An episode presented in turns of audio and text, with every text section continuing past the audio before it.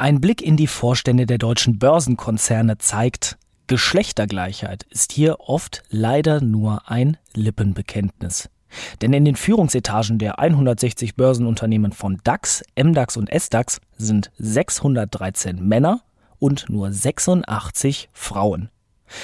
Einen etwas erfreulicheren Trend zeigen dagegen die Startup- und die Gründungsszene auf. Seit 2013 steigt hier nämlich der Anteil von Gründerinnen. Zwar langsam, aber stetig. Das sagt zumindest die jährliche Studie des Bundesverbands Deutsche Start-ups.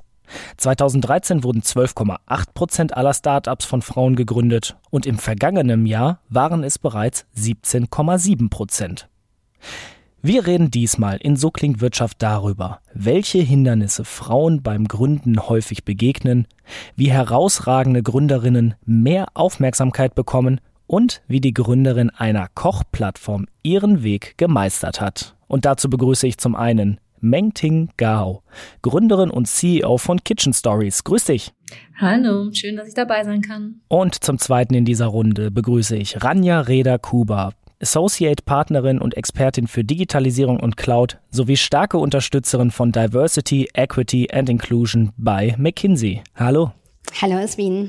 Und damit herzlich willkommen zu So klingt Wirtschaft. Mein Name ist Matthias Rutkowski. So klingt Wirtschaft. Zukunftsthemen für Unternehmen. Der Business Talk der Solutions bei Handelsblatt Media Group. Meng Ting, Kochbücher, Videotutorials oder auch Kochblogs, die gibt's im Internet ja irgendwie wie Sand am Meer.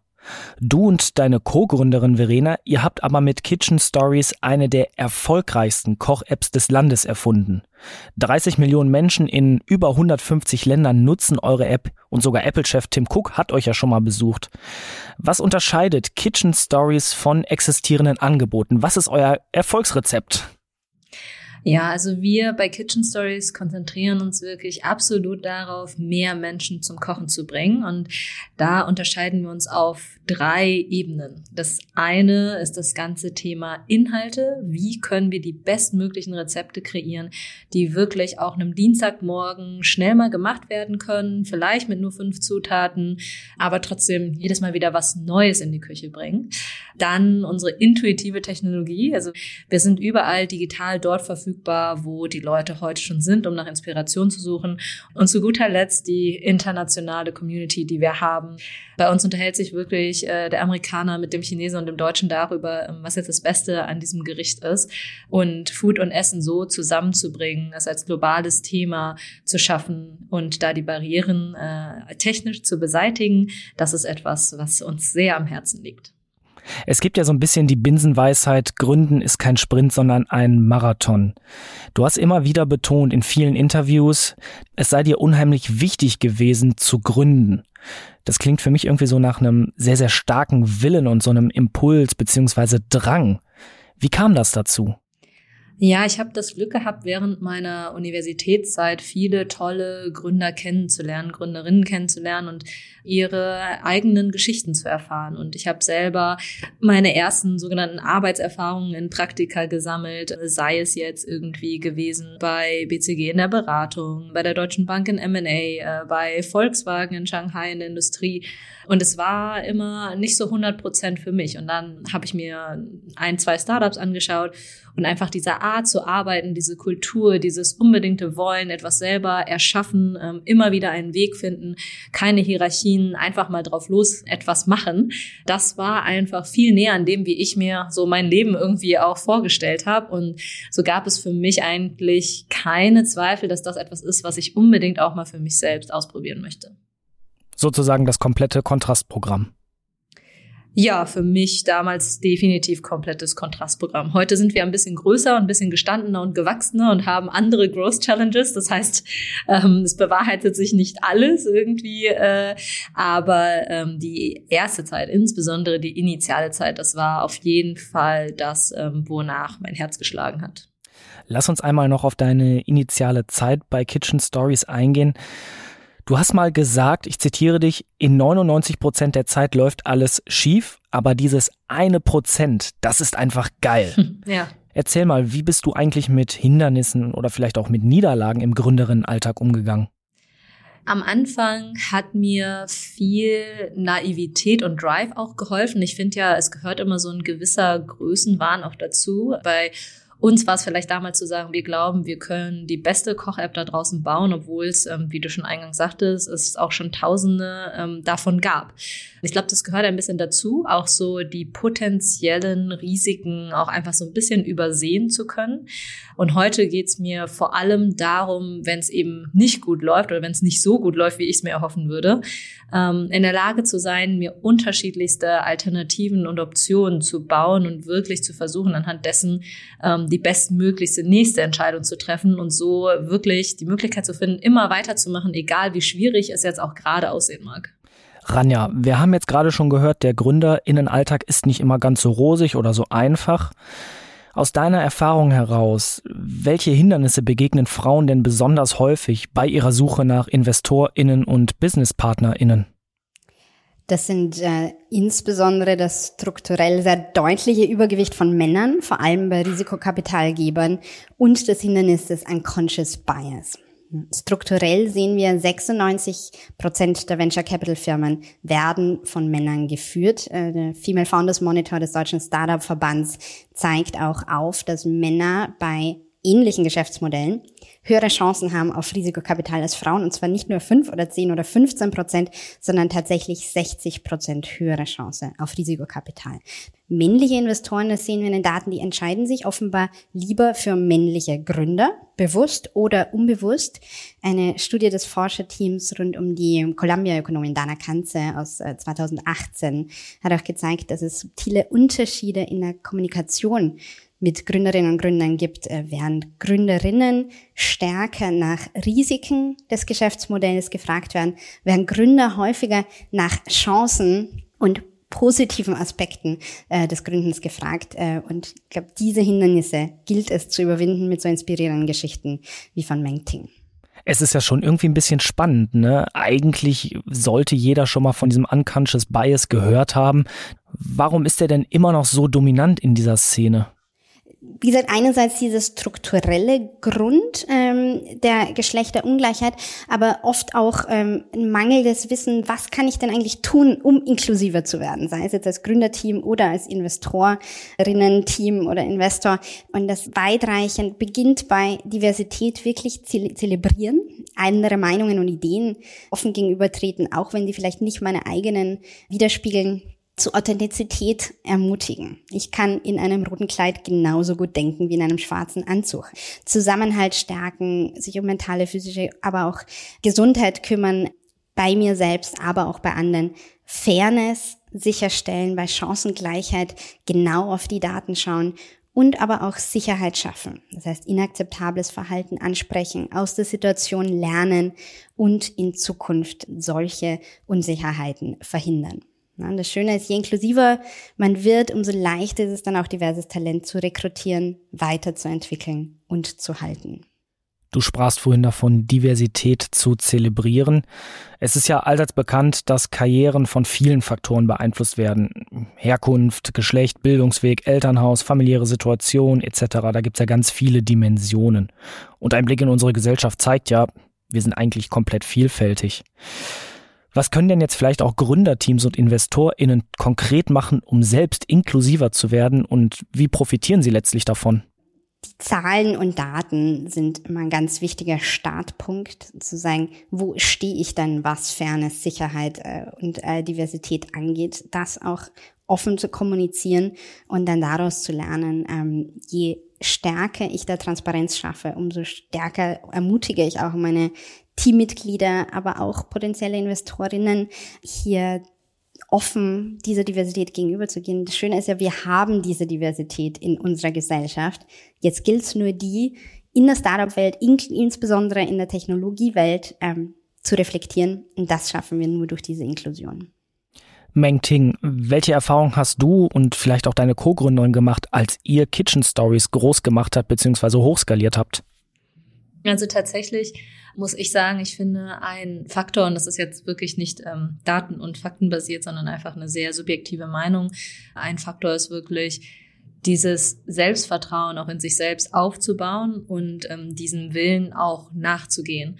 Ich finde, es gibt jetzt tatsächlich immer mehr Initiativen oder gefühlt zumindest immer mehr Initiativen auch bei den Venture Capitalists, bei den Angels. Ähm, alle suchen auch, alle möchten wirklich investieren in äh, diverse Teams, in Teams mit unterschiedlichen Geschlechtern, möchten Frauen fördern und es gibt tatsächlich auch dennoch auf der anderen Seite viele ähm, Frauen, die sich das vielleicht noch nicht so konkret zutrauen oder gar nicht glauben, dass es diese Möglichkeiten gibt. Und ich glaube, je mehr persönliche Geschichten auch rauskommen, je mehr klar wird, dass das wirklich etwas ist, wo man nicht viel Vorwissen auch eigentlich für braucht, desto mehr kommt das, glaube ich, auch an. Und ähm, ich engagiere mich super gern als Mentorin und ja, so einfach so einen Teil dieser eigenen Geschichte weiterzugeben und irgendwie auch Mut zu machen und zu sagen, hey, das läuft.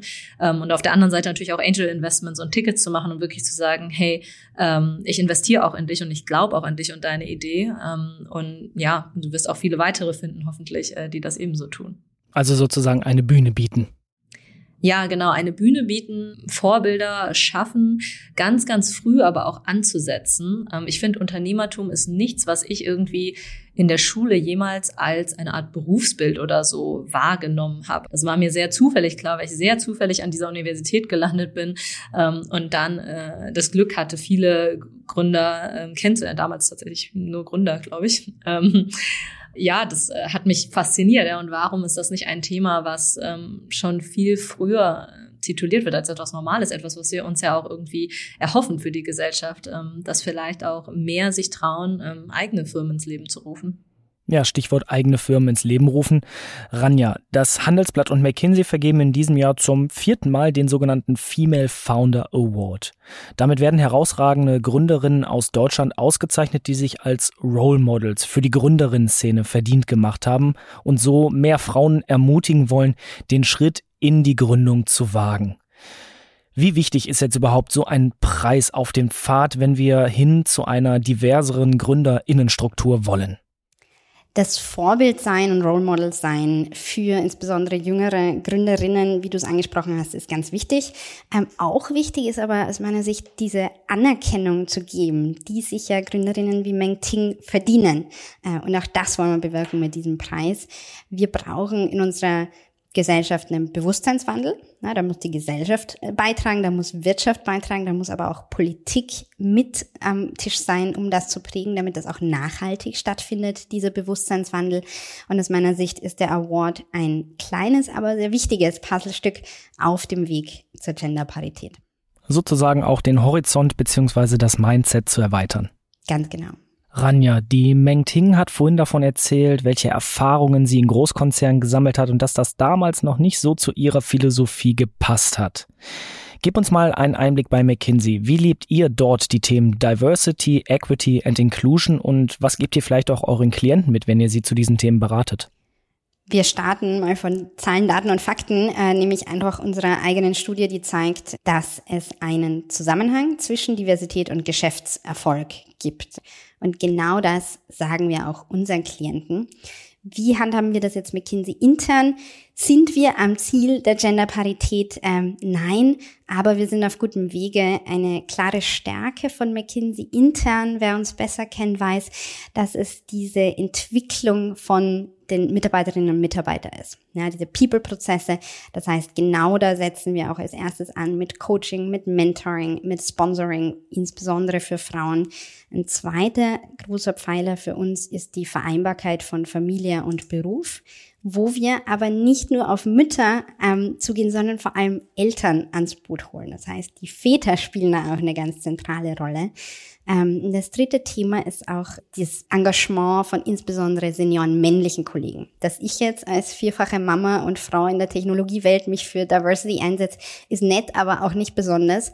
Ähm, dass aber CEOs, insbesondere männliche CEOs, das wirklich zu ihrer Priorität machen und hier in Initiativen für Diversity, Equity und Inclusion drinnen sitzen und mit anpacken, das äh, ist schön zu sehen und das sollte man noch viel mehr sehen.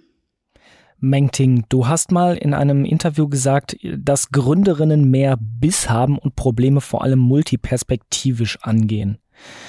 Was braucht es denn jetzt überhaupt, damit es vielleicht zukünftig keinen Female Founder Award mehr braucht und Frauen sozusagen auf derselben Bühne stehen wie ihre männlichen Gründerkollegen? Ich sehe es ähnlich wie Rainer. Jetzt glaube ich, viele auch Einzelkomponente, die da hinzufügen. Ich glaube, es ist jetzt wichtig, dass wir viel darüber sprechen, so dass ähm, jedem Einzelnen auch dieser Bias, sei er conscious, unconscious, aber dass er uns auf jeden Fall auch bewusst ist und wir dem also aktiv auch entgegenstehen können. Ich finde, es gibt schon immer mehr, also ausgezeichnete Gründerinnen mit unfassbar guten Companies und ähm, ein bisschen wird es vielleicht auch Zeit dauern, ja, dass wir ähm, jetzt wo wir sehr stark in der Kommunikation sind, immer mehr junge Gründerinnen auch haben, die ähm, bereit sind, etwas Eigenes zu starten ähm, und einfach ein bisschen zu sehen, ähm, wo dann auch die ersten äh, großen Erfolge zu verzeichnen sind. Und am Ende, ja, wird es immer darauf ankommen, äh, wer baut irgendwie die erfolgreichsten äh, Firmen da draußen. Und ich glaube, dann äh, sitzen wir natürlich auch irgendwo automatisch am gleichen Tisch. Und wenn wir dann, glaube ich, ähm, vom Outcome der Performance her und und äh, das belegen ja auch heute schon einige Zahlen, dass ähm, auch äh, von Gründerinnen geführte Startups ähm, bessere Performance zeigen, besseren Return on Investment haben, dass wenn wir dort in den großen, großen Riegen ähm, mitspielen können, wir auch automatisch diesen Platz bekommen, der uns sicherlich zusteht. Also es ist letztlich gesehen die Summe vieler kleiner Teile, die eine Gesamtwirkung entfalten. Ja, ich denke schon. Ich glaube, so den goldenen Schlüssel jetzt an der einen Sache zu drehen, den gibt es, glaube ich, nicht. Ich glaube, es gibt die Intangibles, wie jetzt irgendwie darüber zu sprechen äh, und Role Model zu sein. Aber es gibt natürlich auch die ganz tangible Themen, wo wir einfach sagen, hey, es macht auch einfach Sinn, ganz dediziert mehr Geld in diese Bereiche zu investieren. Das Ganze muss natürlich wirtschaftlich sein, ne? und es sollte ähm, am Ende schon so sein, dass man natürlich auch ähm, den passenden Return äh, erwirtschaften kann. Ja, Mengting, dein Stichwort goldener Schlüssel nehme ich gerne auf.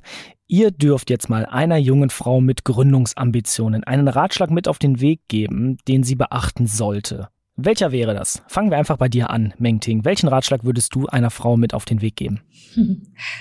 Einfach starten und dann durchhalten. Und warum? Weil ich glaube, das einfach loszulegen, das ist einfach das, was mir am häufigsten begegnet. Dieser initiale Entschluss zu sagen, ich mache das jetzt, egal wie viele Herausforderungen das auch mit sich bringt, wie viele kritische Fragen mir auch gestellt werden. Ich möchte das einfach schaffen. Das ist einfach das, was mir, würde ich sagen, am häufigsten eigentlich in Gesprächen begegnet. Was ist, wenn das nicht funktioniert? Naja, dann hast du halt eine coole Erfahrung gesammelt und wirst wahrscheinlich trotzdem höheren Wert am Arbeitsmarkt haben. Also ähm, einfach wirklich mal loslegen. Es findet sich immer ein neuer Weg irgendwo und es findet sich immer wieder eine neue Möglichkeit. Und ich glaube, wenn man einmal diesen initialen Sprung geschafft hat, dann ist, glaube ich, so dieses unfassbare Durchhaltevermögen äh, eines ähm, ja der wichtigsten äh, Eigenschaften auch, ähm, um dann äh, in einem Umfeld erfolgreich zu sein, äh, was äh, sehr starke Wellenbewegungen mit sich bringt. Und Ranja, dir gehört das Schlusswort. Welchen Ratschlag würdest du einer jungen Frau mit Gründungsambitionen mit auf den Weg geben? Sei authentisch du selbst. Alles andere benötigt einfach viel zu viel Energie. Als Physikerin denke ich da immer an den Energieerhaltungssatz. Äh, es ist immer einfacher, wenn mein Fokus auf meine Inhalte gelegt wird ja, und weniger darauf, wie ich mich verstellen muss, wie meine Stimme ankommt, wie meine Mimik und Gestik ankommt und welchen Eindruck ich eigentlich bei anderen hinterlasse. Diese ganzen Studien zu Bias, sei er conscious oder auch unconscious, die haben so ein bisschen die Gefahr, dass Frauen in die Falle tapsen, sagen, ich muss jetzt einfach mal so tun, als wäre ich ein Mann. Und das ist ganz sicherlich nie die Lösung. Deshalb sei authentisch du selbst. Ich glaube, schöner kann man diesen Podcast gar nicht abschließen. Vielen Dank für eure Ratschläge und vor allem für eure Einsichten hier beim Podcast So klingt Wirtschaft.